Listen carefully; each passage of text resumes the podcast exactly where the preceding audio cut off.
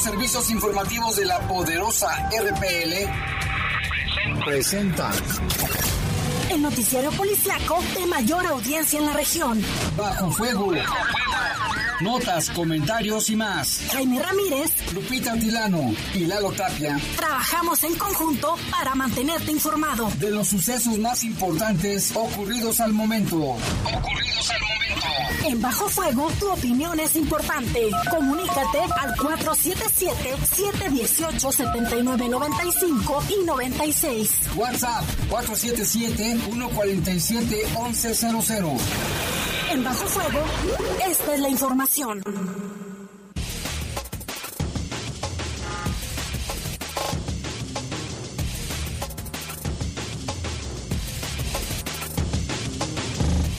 ¿Qué tal? Buenas noches, muy buenas noches. Gracias por acompañarnos en esta emisión de Bajo Fuego, iniciando el mes de diciembre, el último mes de este año, miércoles primero de diciembre del año 2021. Les saludamos con mucho gusto. En controles de noticieros está nuestro compañero Jorge Rodríguez Sabanero, control general de cabina, nuestro compañero Dryan Martínez. Y en estos micrófonos. Guadalupe Atilano, muy buenas noches, gracias por acompañarnos. Jaime, qué gusto saludarte nuevamente. Y comenzamos, para no perder la costumbre, con la temperatura. Estamos a 23 grados, la máxima para hoy fue de 25 y la mínima de 7. Se espera para el día de mañana temperaturas mínimas entre 6, 6 y 7 para que lo tome en cuenta. Lo mismo para, para viernes. Así es, sí, estos cambios extremos es lo que hace daño, que en la tarde un calor, no, no, no, no, y en la mañana frío, tremendo. Pero bueno, ya estamos aquí con la mejor intención de mantenerlo bien informado. Yo soy Jaime Ramírez. Vamos a presentar un avance de la información. Mire, corporaciones policíacas de Guanajuato se mantienen en alerta por los sicarios que rescataron a nueve reos del penal de Tula Hidalgo. Le tendremos paso a paso la historia. Pánico entre estudiantes de una secundaria en Salamanca por una falsa alarma de bomba. El supuesto artefacto era un paquete con material desechable. Pues ya están asustados, Jaime. Ya hay pues antecedentes. Claro, ya la gente dice, yo no voy a, esperar a averiguar. Llegó la Guardia Nacional, llegó el Ejército. Qué bueno que era un paquete con desechables, pero fíjate, hubo pánico en la escuela, en la colonia, y cerraron varias avenidas, ¿eh? Fue una movilización. ¿Y como papá? No, los papás no se la acababan, pobres de los señores. Ojalá queden con el que fue, porque por esa zona hay, hay cámaras, ¿eh? Para que no les siga haciendo al chistosito. También en otra información detuvo la Fiscalía del Estado a 60 delincuentes peligrosos entre ellos en el mes de noviembre. Capturan a sujetos que se robaron un tráiler cerca del municipio de Irapuato. Y en información del país, mire, hay gente que sí se enoja bastante. Por promesas incumplidas, quemaron patrullas en un municipio de Veracruz. Las autoridades municipales no les cumplieron y la gente dijo, ah, no, van a ver. Y ponga usted atención porque ya detectaron el primer caso de la variante Omicron en California. Más cerquita, ya hay muchos guanajuatenses en California. Pero bueno, vamos a ver qué, qué pasa. Son las 7 con 4 minutos, 4 minutos, una pausa, regresamos en un momento. Comunícate con nosotros al 477-718-7995 y 96. WhatsApp 477-147-1100. Regresamos a Bajo Fuego. Estás en Bajo Fuego. Bajo Hola, ¿cómo estás? Aquí con un buen de frío. Hasta se me antoja un ponchecito. Pero esperarme hasta Navidad. ¿Y por qué no le haces como en Caja Popular Santa Margarita? ¿Cómo? Ellos no se esperaron. Ya lanzaron su préstamo navideño. ¡Qué buena noticia! Hasta el frío se me quitó. Caja Popular Santa Margarita. Llama al 477-770-0550. Somos una caja autorizada por la Comisión Nacional Bancaria y de Valores. En el poder de las noticias. Poder de las noticias. Y bajo fuego. Y bajo fuego. Contamos con información cierta, veraz y oportuna. Así son los servicios informativos de la poderosa RTL. 100% confiables. Confiables, confiables. En Fidoc, salda tu cuenta de pavimento obteniendo descuentos de hasta 75% en recargos al contado o 50% pagando a seis meses, del primero de diciembre del 2021 a enero del 2022. Contáctanos al 477-325-2586. En Fidoc, estamos para servirte. Estás en Bajo Fuego. Bajo Comunícate con nosotros al 477-718-7995 y 96. WhatsApp 477-147-1100. Continuamos en Bajo Fuego.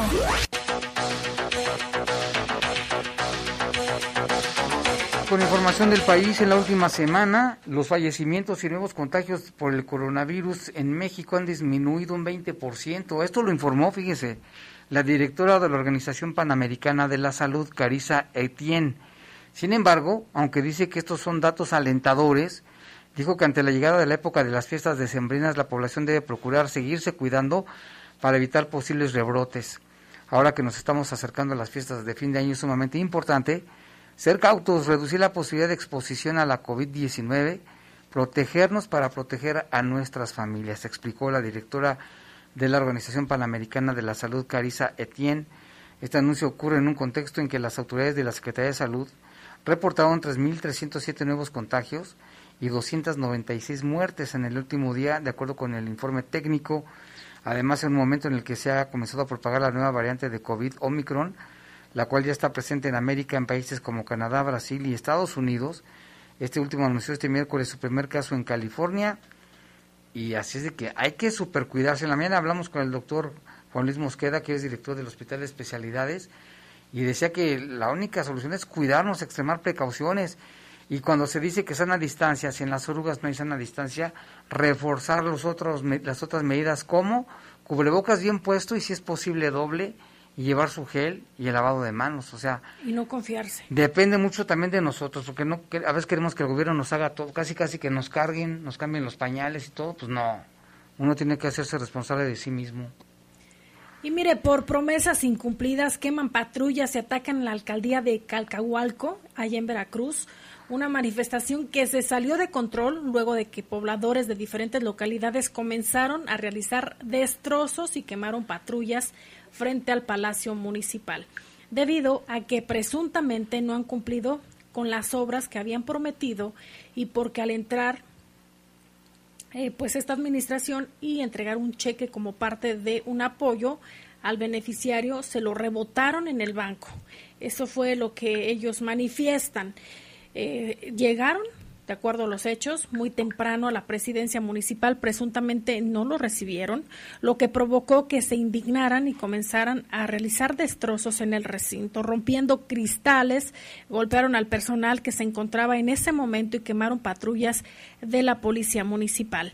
En este incidente eh, que ocurrió allá en, en Veracruz, pues posteriormente se dio a conocer que en la ciudad de Jalapa comparecía el secretario de Seguridad Pública, Hugo Gutiérrez Maldonado, quien al referirse sobre este conflicto solo mencionó que prefiere que la población queme patrullas porque están aseguradas a que se confronte la policía con los manifestantes y estas confrontaciones cobren vidas humanas. Pues terrible, ¿no? Lo que ahí sucedió. Quemaron las patrullas de, lo enojados que estaba la gente y no puede ser, Lupita, que esto esté ocurriendo. Y otra información, mire lo que pasó en Puebla anoche.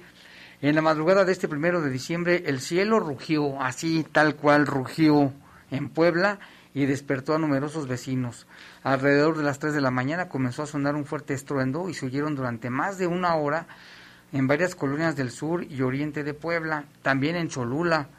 Inquietos, algunos poblanos recibieron mensajes en Twitter para preguntar qué estaba pasando y al describir los sonidos contaron que eran similares a los que provocan los truenos o los fuegos artificiales. Uno de los mensajes en Twitter decía lo siguiente, me encuentro al sur de Puebla, cerca del club de golf, y desde hace una hora se escucha una serie de ruidos en el cielo que al parecer están ocurriendo en varios puntos de la ciudad y por eso le pido al ayuntamiento de Puebla que nos informe decía este mensaje. Protección Civil Municipal de Puebla descartó que el sonido fuese provocado por pirotecnia o por algún otro tipo de actividad humana. Tras reportes del sonido en el cielo sobre Puebla Capital, se informa que al momento no se tiene reporte de algún fenómeno antropogénico que lo hubiese generado, decía Protección Civil. ¿Y qué significa esto de antropogénico? El significado de la palabra hace referencia a las acciones humanas que influyen en el medio ambiente, es decir, el cambio suscitado en el entorno gracias a la intervención del trabajo de, de manos humanas.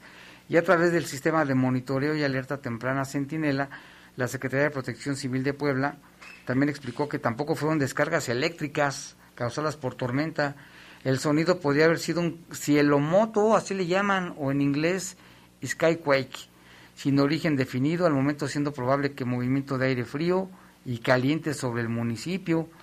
Estos cielomotos o skyquakes, nunca los había escuchado en mi vida. El término no, no es muy familiar. Dice, son como terremotos en el cielo. Hasta la fecha los expertos siguen sin saber cómo se producen, pero la teoría más extendida es que ocurren cuando colisionan en la atmósfera masas de aire caliente y frío.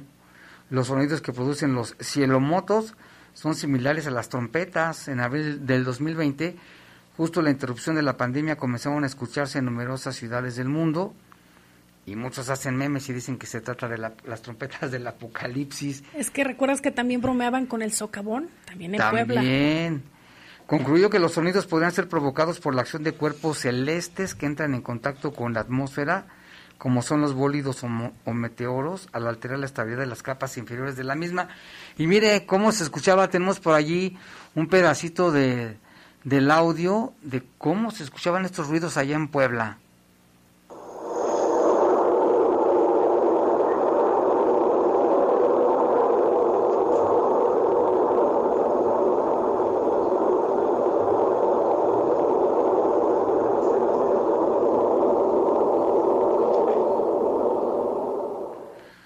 ¿Qué se, qué se hará? Quisiera, pues no sabemos qué sea, pero sí se asustó la gente. A ciencia cierta protección civil, esa es su teoría, que a lo mejor son fenómenos provocados por cuerpos celestes o choque de masas de aire frío y caliente. Pues sea lo que sea, la gente se asustó y qué bueno que no hubo consecuencias.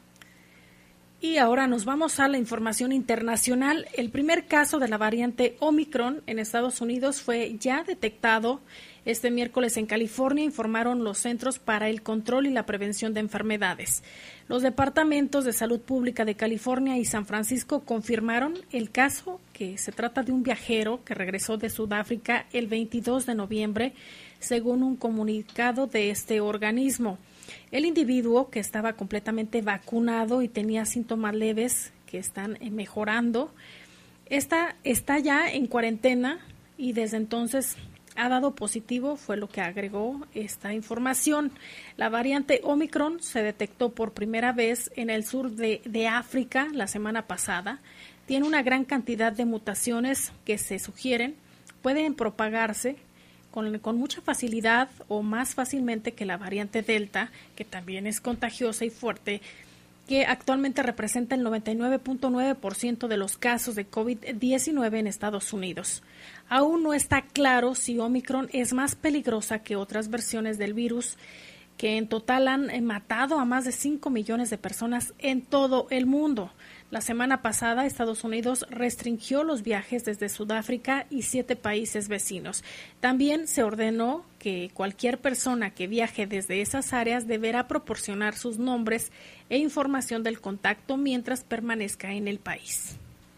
Es una medida para pues sí, ya se está acercando más en Brasil, ya en California. Inminentemente va a llegar a México, pero hay que tener cuidado. Lupita, el cubrebocas mucha gente no lo usa. O a los que van a ir al estadio, ok, Es el 100%. Ok, llévense su cubrebocas, por favor. Pero ya hay en, en estado de ebriedad, no, echando chévere.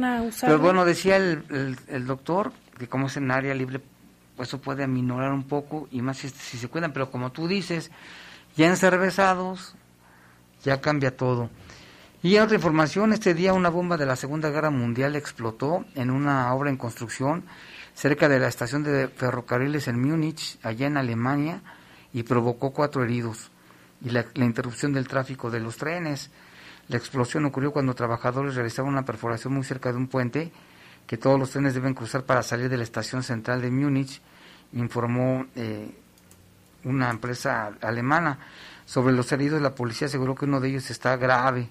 La explosión de la bomba de la Segunda Guerra Mundial, eh, el tráfico internacional de la estación quedó interrumpido. De acuerdo con el ministro del Interior, se trataba de una bomba de unos 250 kilos y Alemania, Alemania, perdón, continúa sembrada de bombas sin detonar, a menudo encontradas en lugares en construcción. 76 años después de finalizar la Segunda Guerra Mundial, en el 2020 tan solo, Lupita, siete bombas fueron desactivadas tras ser halladas en el sitio donde se construye una fábrica europea de autos eléctricos, Tesla, cerca de Berlín, y este año fueron encontradas en Colonia, en Dortmund y en Frankfurt más bombas de la Segunda Guerra Mundial. Sí, pues está, es bastante peligroso. Y bueno, vamos a hacer una pausa. En este momento son las 7 con 16 minutos. Regresamos en un momento.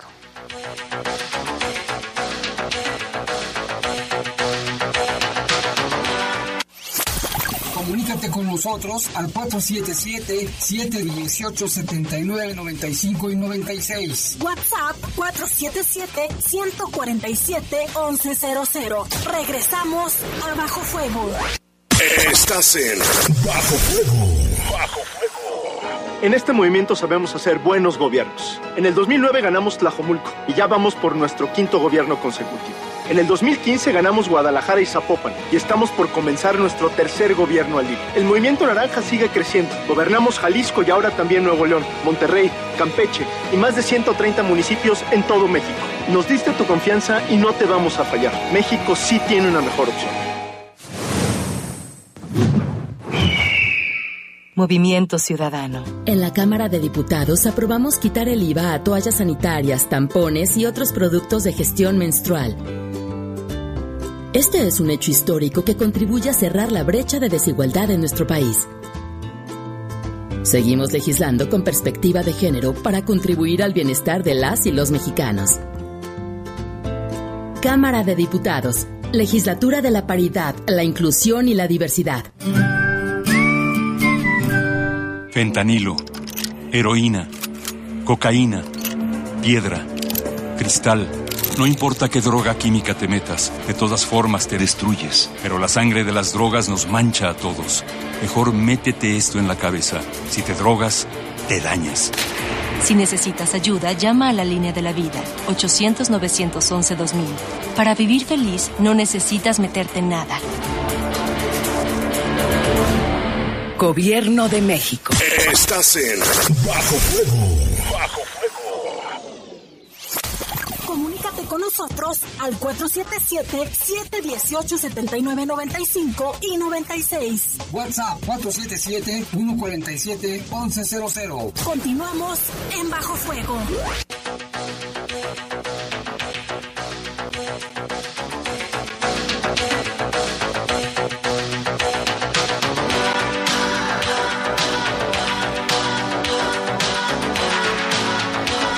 Con información, autoridades estatales, federales y municipales se mantienen en alerta aquí en Guanajuato, en los límites con Querétaro, ante la posibilidad de que vengan o pasen por territorio estatal los sicarios que esta mañana liberaron a nueve peligrosos reos del penal de Tula, allá en el estado de Hidalgo. Si los llega a ver, debe reportarse al 911. Resulta que la madrugada de hoy, un grupo armado interrumpió en un penal de Tula y liberó a nueve reos que se encontraban detenidos. Los sicarios detonaron tres coches bomba. Afortunadamente no hubo lesionados. ¿eh? De acuerdo con las autoridades, los responsables del asalto al penal pretendían ingresar con todo y vehículo para hacerlo explotar adentro. Trascendió además que uno de los reos liberados sería un importante líder delictivo de la zona conocido como José Artemio Maldonado Mejía, alias el Michoacano, capo de los Pueblos Unidos. La Secretaría de Seguridad Pública de Hidalgo, mediante Mediante un comunicado destacó que durante el incidente se registró la evasión de nueve personas que se encontraban en reclusión. Diversos medios informaron que los presos fueron liberados tras la detonación de varios coches bomba 3 y también tenían una camioneta con una, ah, ¿cómo se dice? Una placa de acero con la que pensaban entrar ahí al penal. Las autoridades de inmediato implementaron un despliegue de un operativo para dar con los, los fugados pero fueron liberados por este comando que formarían parte de un grupo criminal dedicado al huachicoleo al secuestro y la extorsión, o sea que son bastante peligrosos, Lupita. Y aquí, se, en, el periódico El Heraldo de México, describió qué es lo que pasó punto a punto. Mire, alrededor de las 4 de la mañana de este miércoles ocurrió la fuga de los nueve reos que acabas de mencionar, Jaime, que se encontraban recluidos en el cerezo de Tula de Allende Hidalgo. Luego, este, en este lugar, hasta donde ocurrió un comando, acudió un comando armado que detonó tres coches bomba para lograr su cometido y evitar que fueran perseguidos. Mientras el comando, este comando intentaba rescatar a los reclusos, en el lugar se dio un enfrentamiento entre los presos y la policía. A continuación, describimos paso a paso cómo ocurrió el asalto al penal. Así es, a las 4 de la mañana un comando armado llega a las instalaciones del Cerezo de Tula, ubicado en la colonia La Malinche, con el fin de liberar a un determinado número de reos que estaban ahí retenidos. A las cuatro con cinco minutos, el grupo armado se trasladó por lo menos en cinco camionetas, además de los tres carros bomba que detonaron. Pretendían ingresar uno más dentro del cerezo con la intención de detonarlo al interior de este penal. A las cuatro con diez de la mañana, el comando armado estacionó el vehículo en la entrada del recinto lo que les ayudó como distracción para que los nueve reos pudieran escapar. La Secretaría de Seguridad Pública de Hidalgo informó que los hombres armados sometieron al personal para rescatar a sus amigos, los nueve presos. A las cuatro con quince minutos, una vez que el comando intentaba rescatar a los reclusos, detonaron tres coches bomba para lograr la liberación de los nueve presos, para evitar que fueran perseguidos por los elementos de la Secretaría de Seguridad Pública durante su ida. En el lugar se registró un enfrentamiento entre los presos y la policía. Y a las cuatro con veinte, durante este enfrentamiento, al menos dos elementos de la policía resultaron heridos y fueron trasladados a hospitales. A las 4 con 30 minutos, la Agencia de Seguridad Estatal y el C5I, en coordinación con el Ejército Mexicano, la Guardia Nacional, la Procuraduría General de Justicia de Hidalgo, así como policías municipales y entidades vecinas, mantienen el desplegado, un operativo impresionante de búsqueda de estos reos. Son bastante peligrosos. Los nueve reos fugados forman parte del grupo criminal Los Marras Chicos o Michoacanos, y además informó que la detonación de los coches fue con el objetivo de liberar a este peligrosísimo José Artemio Maldonado Mejía, el michoacano. Y mire, el michoacano es el presunto, es presunto líder de la organización criminal Pueblos Unidos, esta organización que se dio a conocer mediante videos compartidos en redes sociales en donde señalaron que hacían una cacería contra los grupos de huachicoleros que operaban en la región, además de ir contra los operadores de droga y secuestradores. Y bueno, también ahí de, además de la Secretaría de Seguridad, se confirmó que esa organización está relacionada con otras agrupaciones como las, los ADES y EMES mismas que también están en la región del estado. De inmediato estados circunvecinos pusieron en alerta. En Guanajuato ya le decíamos, se implementó un operativo desde la frontera con el estado de Querétaro y en varios municipios. Si alguien tiene información, llamar al 911, porque si es posible que se vengan para acá eh, a esconderse. Si cualquier información que usted pueda proporcionar lo puede hacer de manera directa al 911. Y mira, queremos mandar un saludo a nuestro amigo, compañero, colega, colaborador Mauricio Perea, que nos está escuchando a través de internet. Ahorita le voy a mandar un, un video bien divertido de, de la Navidad. Se la vas a ver, Mauricio, ahorita te lo voy a mandar. Y bueno, pues vámonos con otra información, Lupita, porque lo que pasó en Salamanca también, ya, ya ni la cené. ¿eh?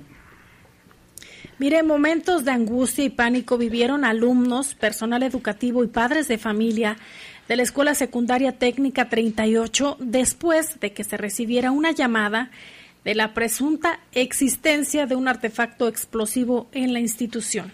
Pasadas las 16 horas, una llamada al complejo educativo activó los protocolos de emergencia, dando aviso al sistema de emergencias 911 sobre la existencia del paquete explosivo, así lo llamaban en ese momento, que se encontraba en la entrada de la escuela.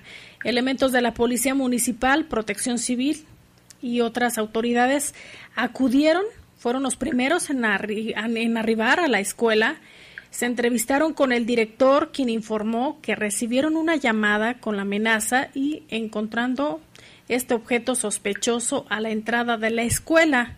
De inmediato las autoridades comenzaron con las acciones correspondientes. Cerraron la circulación vehicular ahí a la altura de la avenida Valle de Santiago en ambos sentidos desde desde eh, la calle es, que es creo la que la que se encuentra por ahí es Colima y Avenida Salamanca.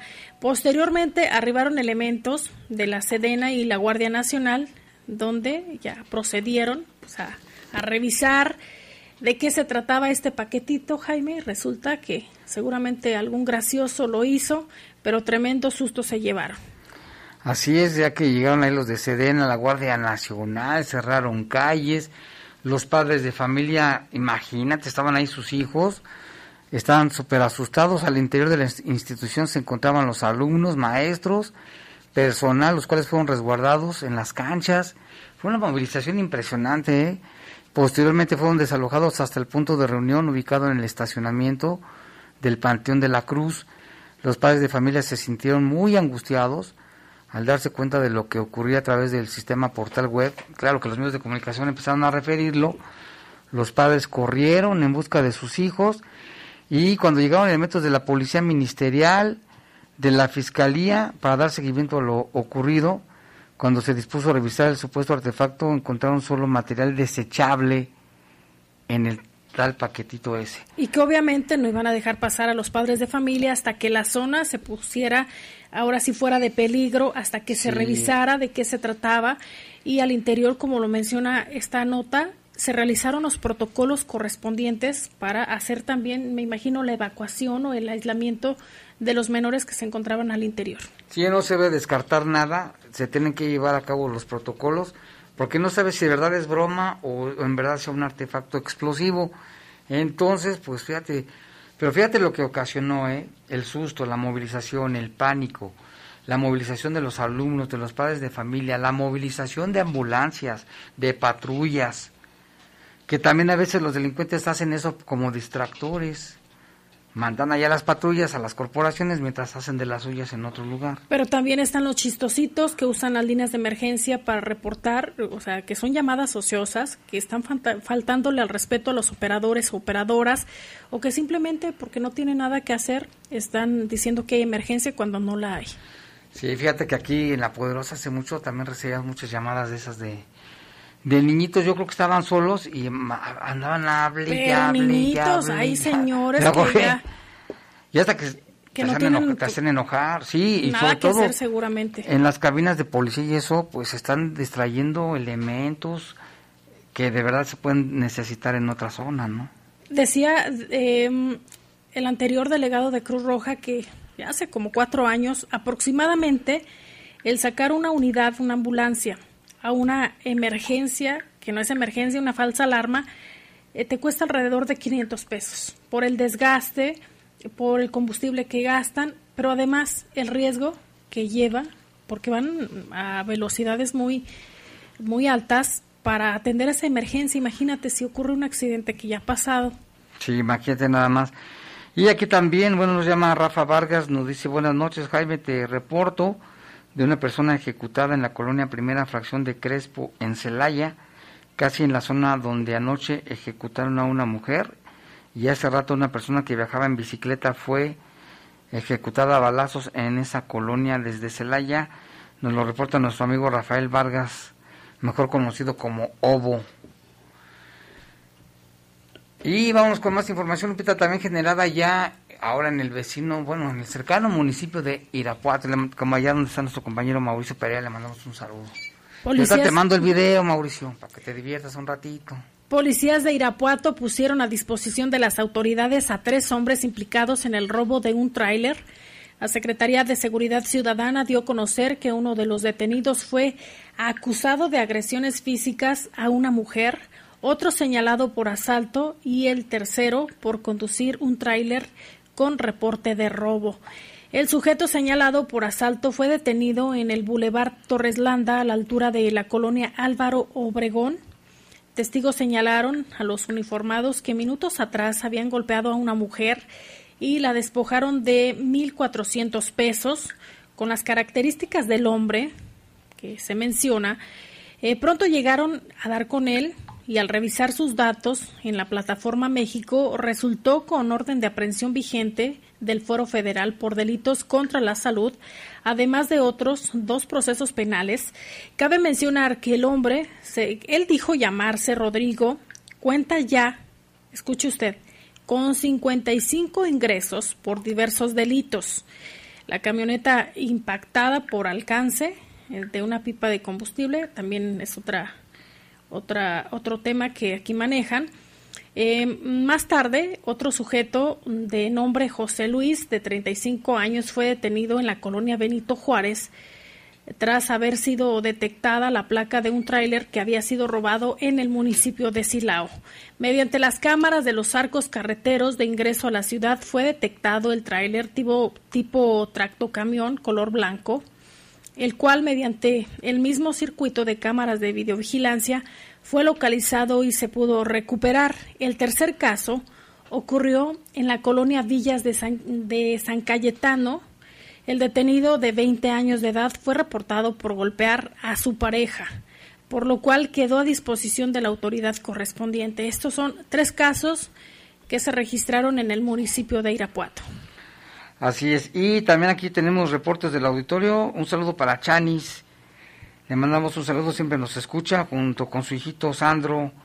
Le mandamos un cordial saludo. También aquí nos mandan videos que ahorita lo vamos a checar. Bueno, aquí nos dicen, buenas tardes, regularmente escucho Bajo Fuego. El día de antier participó a una persona en materia laboral Dice, que traté de comunicarme, me dicen que el número no existe, vamos a checarlo. Felicidades por el programa, nos dice Cristiano Sánchez Aguilera. También para que nos hicieron favor de traer una credencial del lector que se encontraron tirada en la calle. Está el nombre de Alicia Cano Chiquito.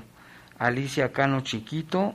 Si usted la conoce o si ella nos está escuchando, puede pasar aquí a las oficinas de La Poderosa, ahora sí que en horario de oficina para recoger su credencial de lector. Repetimos el nombre, Alicia Cano Chiquito, para que si usted la conoce o ya nos está escuchando, que puede pasar a recogerla aquí en las oficinas de la de la Poderosa. También queremos recordarle, nos están preguntando el número de teléfono de WhatsApp de Bajo Fuego, ya ve que lo cambiamos hace unos días. Le vamos a repetir el teléfono, es 477 495 1839 477 495 1839 así de que va de nuevo 477 495 1839 para que si tienen este algún reporte adelante. También aquí nos llama Gladys. Dice que qué me dijeron los del seguro social es que si nos estaban reportando una persona que ella vivía en Irapuato y allá la surtían de, su tanque de gas que no tiene COVID, tiene otra enfermedad. Pero entonces como estaba solita, sus hijas se la trajeron aquí o sus hijos se la trajeron aquí a León y ahora resulta que aquí no le apoyan con el tanque de oxígeno.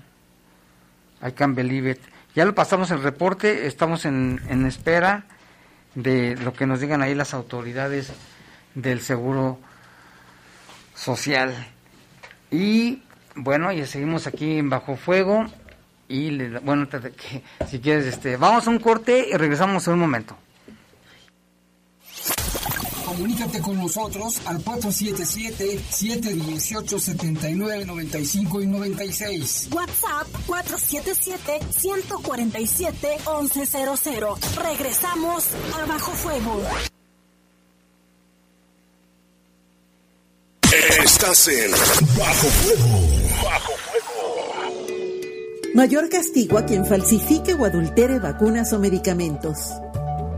Prohibición de la publicidad engañosa que ofrecen los llamados productos milagro. Y reducción radical de grasas trans dañinas para la salud en productos alimenticios. Son medidas aprobadas por el Senado para preservar y promover la salud y el bienestar. Senado de la República. Sexagésima quinta legislatura. China, chuto, perico, piedra, hielo, chochos. ¿Qué vas a querer?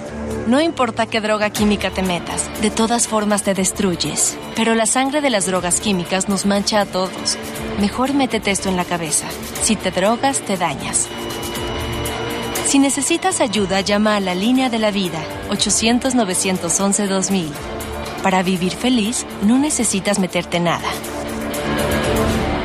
Gobierno de México. En FIDOC, salda tu cuenta de pavimento obteniendo descuentos de hasta 75% en recargos al contado o 50% pagando a seis meses, del primero de diciembre del 2021 a enero del 2022. Contáctanos al 477-325-2586. En FIDOC, estamos para servirte. En el poder de las noticias. Poder de las noticias. Y bajo fuego. Contamos con información cierta, veraz y oportuna. Así son los servicios informativos de la poderosa RTL.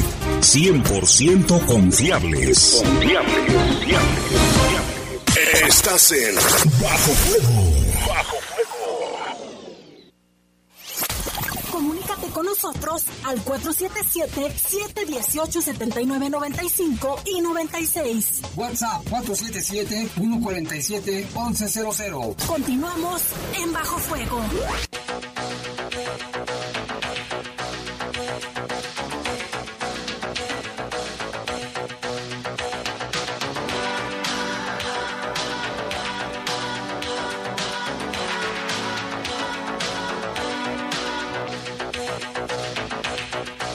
Este momento son las 7 con 37 minutos de la noche y tenemos aquí en el estudio, le damos la bienvenida a María José Velázquez. Ella es la segunda víctima del diputado Jorge Romero. Y te damos la bienvenida, María José. Gracias por venir, por tener la valentía también de estar con nosotros y dar a conocer este caso. Nos enteramos del caso de Regina hace unos días, de- desde que presentó la denuncia, de su proceso en libertad ahora, y que a raíz de eso volviste a salir porque tú ya habías presentado una denuncia. ¿Puedes platicarnos y meternos en contexto qué es lo que te sucedió y hasta este momento, por favor? Sí, bueno, em, yo, bueno, primero les agradezco también el, el espacio, eh, porque creo que es algo muy valioso tener la oportunidad de que más personas escuchen lo que está pasando. Y bueno, yo, eh, yo conocí a Jorge porque fui reina de los charros en Irapuato. Entonces había muchos eventos en los que Miguel Márquez mandaba a Jorge en su representación cuando había coronaciones o eventos en los que en los que invitaban al ex gobernador entonces de ahí yo lo, lo conocí. Realmente no fue un era un trato simplemente de pues de saber quién era no y así como saludas a cualquier funcionario público. Em, después yo em, empecé a ir a más eventos y se dio como la pues la oportunidad en ese momento de, de como conversar más y siempre pues en, en el mismo canal de pues que era un funcionario, ¿no? En cuanto a las cosas que él hacía sobre su trabajo. Luego, bueno, yo estudié comunicación y dentro de una clase de periodismo decidí entrevistarlo a él. Entonces, esa vez cuando lo entrevisté, yo le platiqué que algo que había escrito lo habían publicado en Cultura Colectiva. Entonces, unos días después, él me, me invitó a un evento que iban a organizar en el Poliforum, en- aquí en León, para mm, eh, donde iba a estar el director de Cultura Colectiva y otras personas igual como en proyectos eh, similares. Entonces él me invitó para conocerlo, pero a mí se me cruzaba con algunos eventos de, de la escuela, entonces no podía asistir porque yo pues en ese momento estaba estudiando.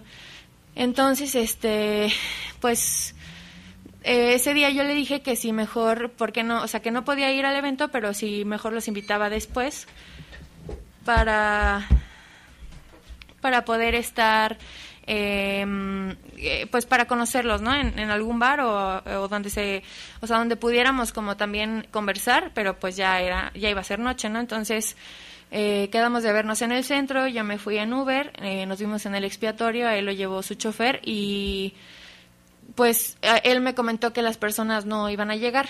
Entonces nos fuimos ajá y nos fuimos a cervecería Madero y, y ahí estuvimos platicando eh, de esto mismo no o sea de su trabajo de las personas con las que convivía de eventos que había organizado. O sea realmente fue como una plática mucho sobre pues relaciones públicas no o sea qué cosas él había vivido dentro de del cargo que desempeñaba.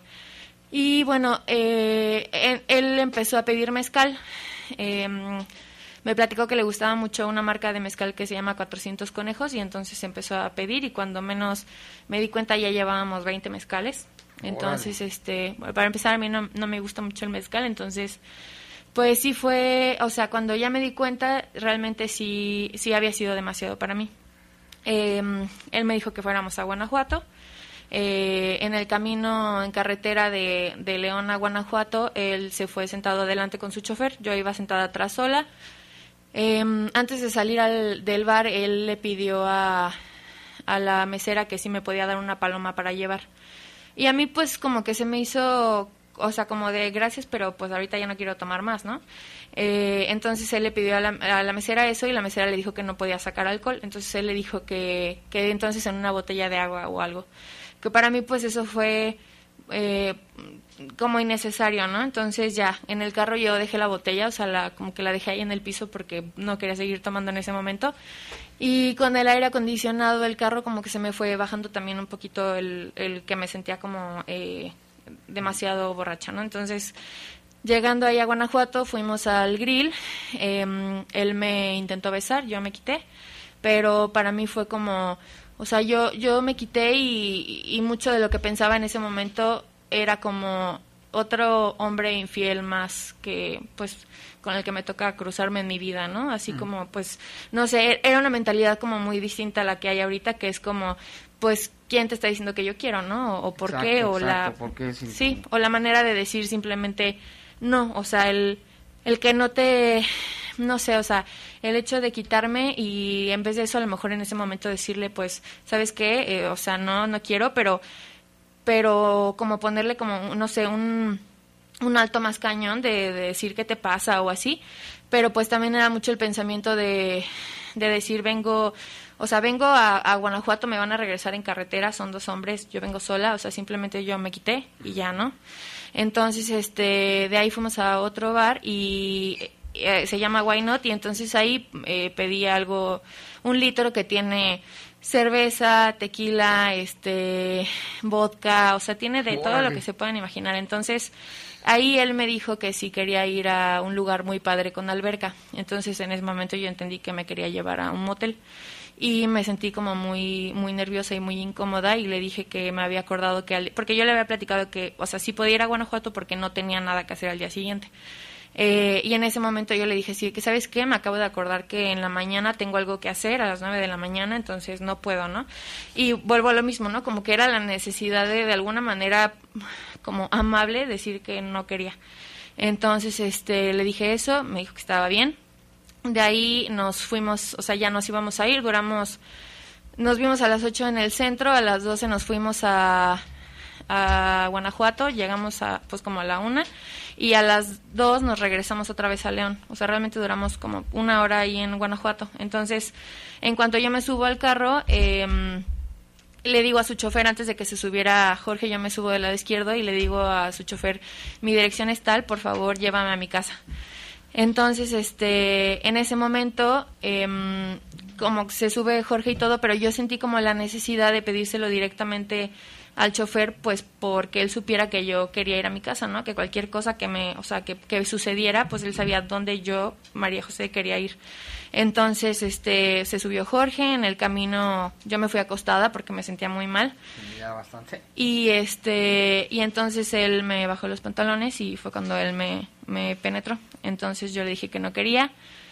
Él se quitó, yo me, me subí, me acomodé mi ropa, este no pasó nada más en el camino, no hubo como más intercambio de palabras ni mucho menos y y después de eso, este hubo un momento en el que yo siento que el carro como que se va deteniendo y, y me levanto y lo primero que veo es la entrada de un motel. Entonces yo me asusté mucho y simplemente le dije, le dije que no quería estar ahí, o sea, que, que me llevara a mi casa. Y él le dio la orden a su chofer de que me llevara. Entonces en ese momento yo me sentí muy triste primero de, de que yo se lo pedí como expresamente al chofer. Eh, en segunda, pues que yo ya le había dicho que no a él. Y, y además que nunca hubo como un intercambio de palabras en las que Jorge le dijera a Julio, vamos al motel, ¿no? Sino que simplemente ya lo tenían decidido. Planeado. Entonces de ahí ya le dijo que me llevara a mi casa. Este, Me llevaron y cuando llegamos a mi fraccionamiento me acompaña a la puerta de mi casa y me dice, eres muy madura, no me hagas pensar lo contrario, pero entre el adiós, cuídate, no sé qué, y, y pues con un tono muy cordial, ¿no? O sea, no como diciendo una, una amenaza, sino como muy pasivo-agresivo. Y pues básicamente eso fue lo que pasó, fue el, en la madrugada del 8 de noviembre del 2017. ¿Lo platicaste a tus familiares inicialmente? No. ¿Qué, qué es lo que qué procedió para la denuncia? ¿Cuándo presentaste la denuncia? La denuncia la presenté el 2 de julio de, de este año. Eh, fue porque pues me enteré de lo que le había pasado a Regina y realmente me sentí muy impotente de pues de que hubiera vuelto a pasar.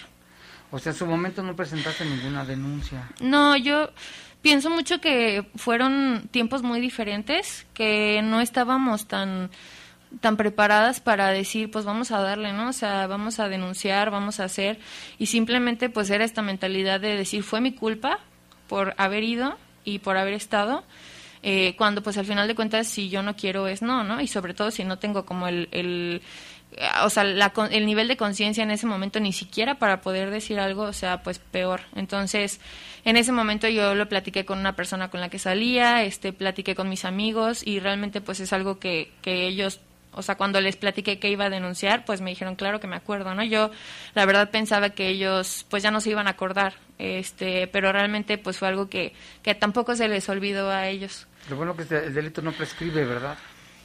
Pues bueno, no es, no es que no prescriba, más bien, o sea, lo que está pasando con, en, en, este caso con el Centro de Justicia para la Mujer en, en Irapuato es que, pues mi caso lleva parado los, pues los cinco meses que, que lleva la denuncia, ¿no? O sea, el dictamen psicológico tardaron como tres meses en entregármelo, este, cuando y se supone que se tardaron porque lo estaban armando muy bien y por o sea hasta que de verdad metimos muchísima presión de, de estar diciendo ya necesito que o sea que me, me puedan apoyar con entregar el, el dictamen psicológico a la hora de, entregarlo pues el, la conclusión fue que no se puede determinar que mi afectación es por Jorge. Entonces o sea a pesar de que de que dice que tengo trastorno de estrés postraumático entre otras cosas eh, pues dice que no se puede determinar que es por Jorge.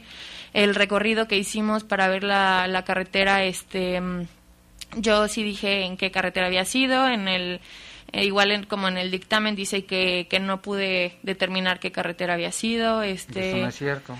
No, y, y la asesora que me asignaron, pues nunca me dijo nada, o sea, nunca me avisó nada y el día que le hablé le dije, oye, va un mes que ya me asignaron contigo y no me has hablado para nada, eh, me dijo, mira, te informo que me van a dar eh, incapacidad por maternidad desde el día de hoy, ya no voy a ser tu asesora y ten, aquí están las extensiones para que llames y pues te comuniques.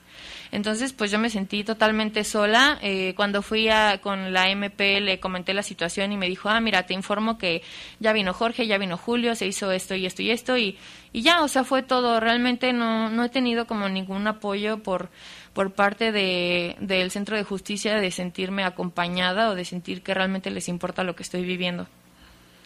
Y ahorita, ¿qué esperas? Este, ¿qué, ¿Qué pides a las autoridades que nos están escuchando la fiscalía? ¿Qué le pides al, al gobernador o a quién? Pues, como lo, lo he estado diciendo, yo creo que, que ya es como evidente que no les puedo pedir nada a ellos porque no, no están No a haciendo nada, ¿no? O sea, están, están tomando decisiones, eh, justicia selectiva, ¿no? En- Pero tú vas a insistir y vas, a- no Sí, te vas a dejar. tú Sí, vas a- no, o sea, mi plan ¿Ya no... tienes tus abogados? ¿Te está asesorando alguien? Sí, eh, mi abogada se llama Dalia. Dalia este, estuvo también en el caso de unos sacerdotes que, que condenaron a prisión por abuso sexual, por violación.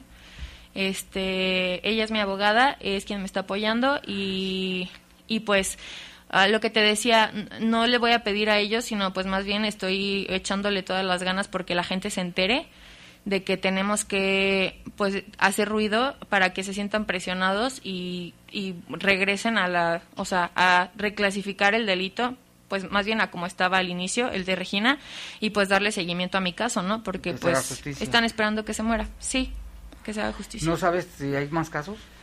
no, no sé si hay más casos. eh, tampoco, tristemente, lo dudaría si hay.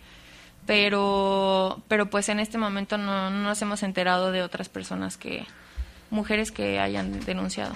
No, pues muy bien, gracias por relatarnos esta experiencia terrible. Esperemos que las cosas eh, te, te, apoyen, las, las, instituciones que están para apoyar a las mujeres. Y aquí estamos a tus órdenes y gracias por venir. No, gracias a ti y gracias por escucharme también. Pendientes. Vamos a una nota precisamente de Guanajuato Capital con nuestro compañero Chava Contreras. Por dejar de ser alcalde independiente para convertirse en militante del PAN, José Guadalupe Paniagua Cardoso cometió fraude a la ley y a los habitantes de Santiago Marabatío e incurrió en corrupción electoral. Con esa determinación y según sus propias palabras, Lupe Paniagua dejó muy en claro que solo volviéndose panista obtendría recursos estatales para el municipio, afirmó José Felmonte Jaramillo, representante del PRD ante el Consejo General del Instituto Electoral del Estado de Guanajuato. Necesitamos el apoyo del Estado. Por eso me voy al partido político en el poder. ¿Qué hay que leer de esa declaración? Que no le quedó de otra, porque si no va a estar medido el apoyo institucional, gubernamental.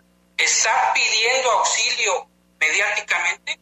Lo peor del caso, dijo Pepe Belmonte, es que Cardoso Paniagua destruyó la figura de candidato independiente por la cual han luchado miles de ciudadanos que no creen en los partidos políticos.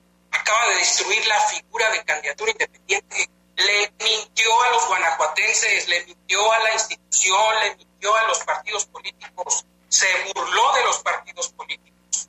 La pregunta es, ¿tendrá un efecto legal este fraude a la ley que le ha hecho Aniagua Cardoso en los procesos electorales? José Belmonte propuso que el Consejo General del IEG analice el caso y haga un pronunciamiento al respecto. ¿Por qué aquí en el Instituto Electoral? Porque aquí concebimos ese pequeño monstruillo. Aquí se concibió y aquí nos engañó.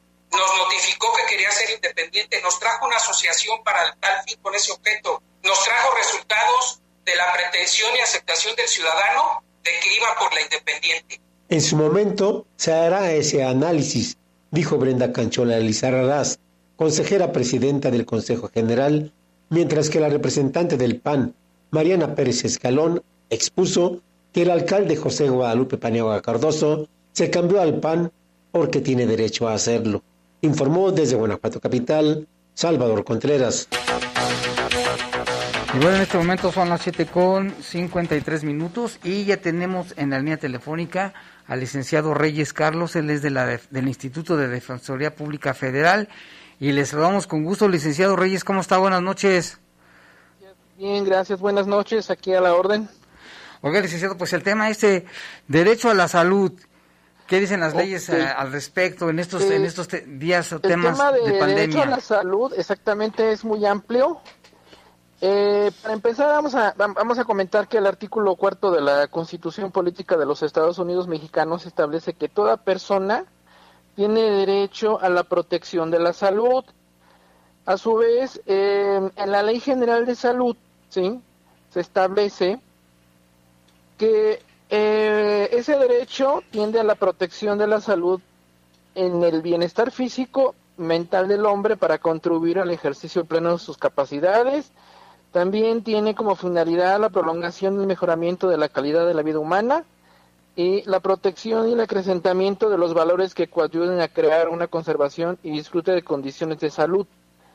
Eso es como preámbulo en relación a, a los trabajadores, pues que son derechohabientes tanto del Infonavit, del, del, del IMSS, Instituto Mexicano del Seguro Social, como del ISTE. Y de entrada, pues para que los trabajadores puedan disfrutar de ese derecho a la salud y lo puedan ejercer y que se pueda hacer válido, pues tienen que estar inscritos a dichas instituciones. Eh, normalmente, pues en relación a lo que es el ISTE, pues lo, los inscribe pues su dependencia, ¿no? Las dependencias a las que trabajan. Ahí no hay problema, es casi como que automático, ¿no? Desde que ingresan. El problema se presenta cuando vemos eh, a los eh, trabajadores que pues no son eh, burócratas y que tienen derecho a la prestación del servicio de salud en el Instituto Mexicano del Seguro Social. Pues básicamente esos trabajadores pues son los que trabajan en fábricas, en talleres, este, pues en, en talleres de particulares, de herrerías, este, pues eh, albañiles también. Estas personas, pues para que puedan disfrutar de ese derecho a la salud, su patrón dentro de los cinco días a que ingresó al trabajo o que está laborando tiene la obligación de inscribirlo al Seguro Social, reportar su salario real. Le digo salario real pues, porque a muchos patrones reportan un salario inferior. Ese salario inferior perjudica al trabajador cuando sufre algún accidente de trabajo, pues la incapacidad que le paga el Seguro Social va a ser muy bajita por ese salario que el patrón reporta como, como, como inferior. Aparte, el que el patrón lo dé de alta a esa institución, al IMSS, tiene el derecho el trabajador y su familia, su esposa y sus hijos, pues a la atención médica, incapacidades, eh, cuando él se enferma, tiene derecho a asistencia quirúrgica, farmacéutica, eh, pues si, su esposa está embarazada, pues tiene derecho que, que la atiendan ahí, tiene derecho a una pensión cuando él ya cumple los requisitos que establece la misma ley del Seguro Social, pues en el caso son pues pensiones de cesantía, de vejez, de invalidez, de riesgo de trabajo, algún accidente en el trabajo. Este tema del accidente en el trabajo es un tema muy muy recurrente y muy delicado porque pues cuando el trabajador no tiene el seguro social como le llaman o no está inscrito, el seguro social no se hace responsable de un accidente que sufra dentro de la empresa, ¿sí? que es, es muy común y entonces a veces los patrones, pues, para no hacer esos pagos, los, los envían al médico de la empresa, a veces a, pues, a otro tipo de hospitales privados. No, no, no, no, no a veces este, de, de calidad, ¿no? O sea, porque cuando ya en el hospital privado le dan una atención mínima, por decirlo, pues ya le dicen, ¿sabes qué? Hasta aquí se acabó y si hay alguna secuela por ese accidente, pues ya el, el, patrón y el hospital ya no se hacen responsables y, entonces el trabajador queda este a expensas de, que el patrón quiera ayudarlo con medicamentos, con estudios médicos, sí, él queda desprotegido, sí, si, si el patrón lo da de alta desde el inicio, de acuerdo con el tiempo que la ley señala, que son dentro de los cinco días, pues el seguro ya se hace responsable de todo desde cirugías, medicamentos, incapacidades, este, eh, en una pensión en su caso, situación que no ocurre cuando el trabajador no es dado de alta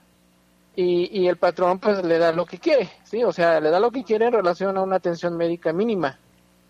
¿sí? Entonces, eh, este, esta situación se presenta mucho aquí, eh, este, pues yo creo que en todo el estado, y los trabajadores tienen un derecho que en el caso de que el patrón no los asegure, ellos pueden ir directamente a la oficina de auditoría patrones del Seguro Social, reportar esa situación y el mismo Seguro Social los inscribe y le cobra al patrón esas cuotas sobre oro patronales.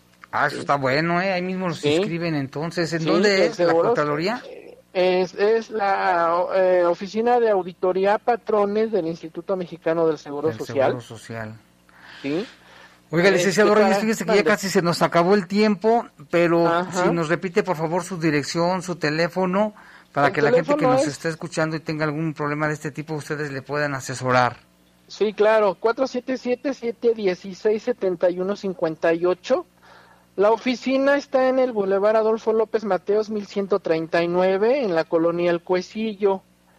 Sí, ahí estamos, la, asesoría o la representación es gratuita.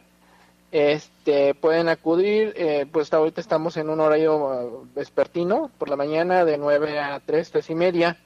Y si no, pues en el teléfono que le di, o bien ahí afuera hay otros teléfonos de los compañeros donde nos pueden marcar para este pues cualquier duda o alguna petición o algún amparo incluso cuando el seguro se niega alguna cirugía alguna algún medicamento este o no los quieren atender pues hasta el amparo procede y los obliga un juez federal a que cumplan con ese derecho a la salud del trabajador o del derecho ambiente muy bien licenciado. Pues muchísimas gracias. El tema está muy bueno y estamos pendientes. Muchas gracias. Al contrario, buenas noches. Gracias a ustedes.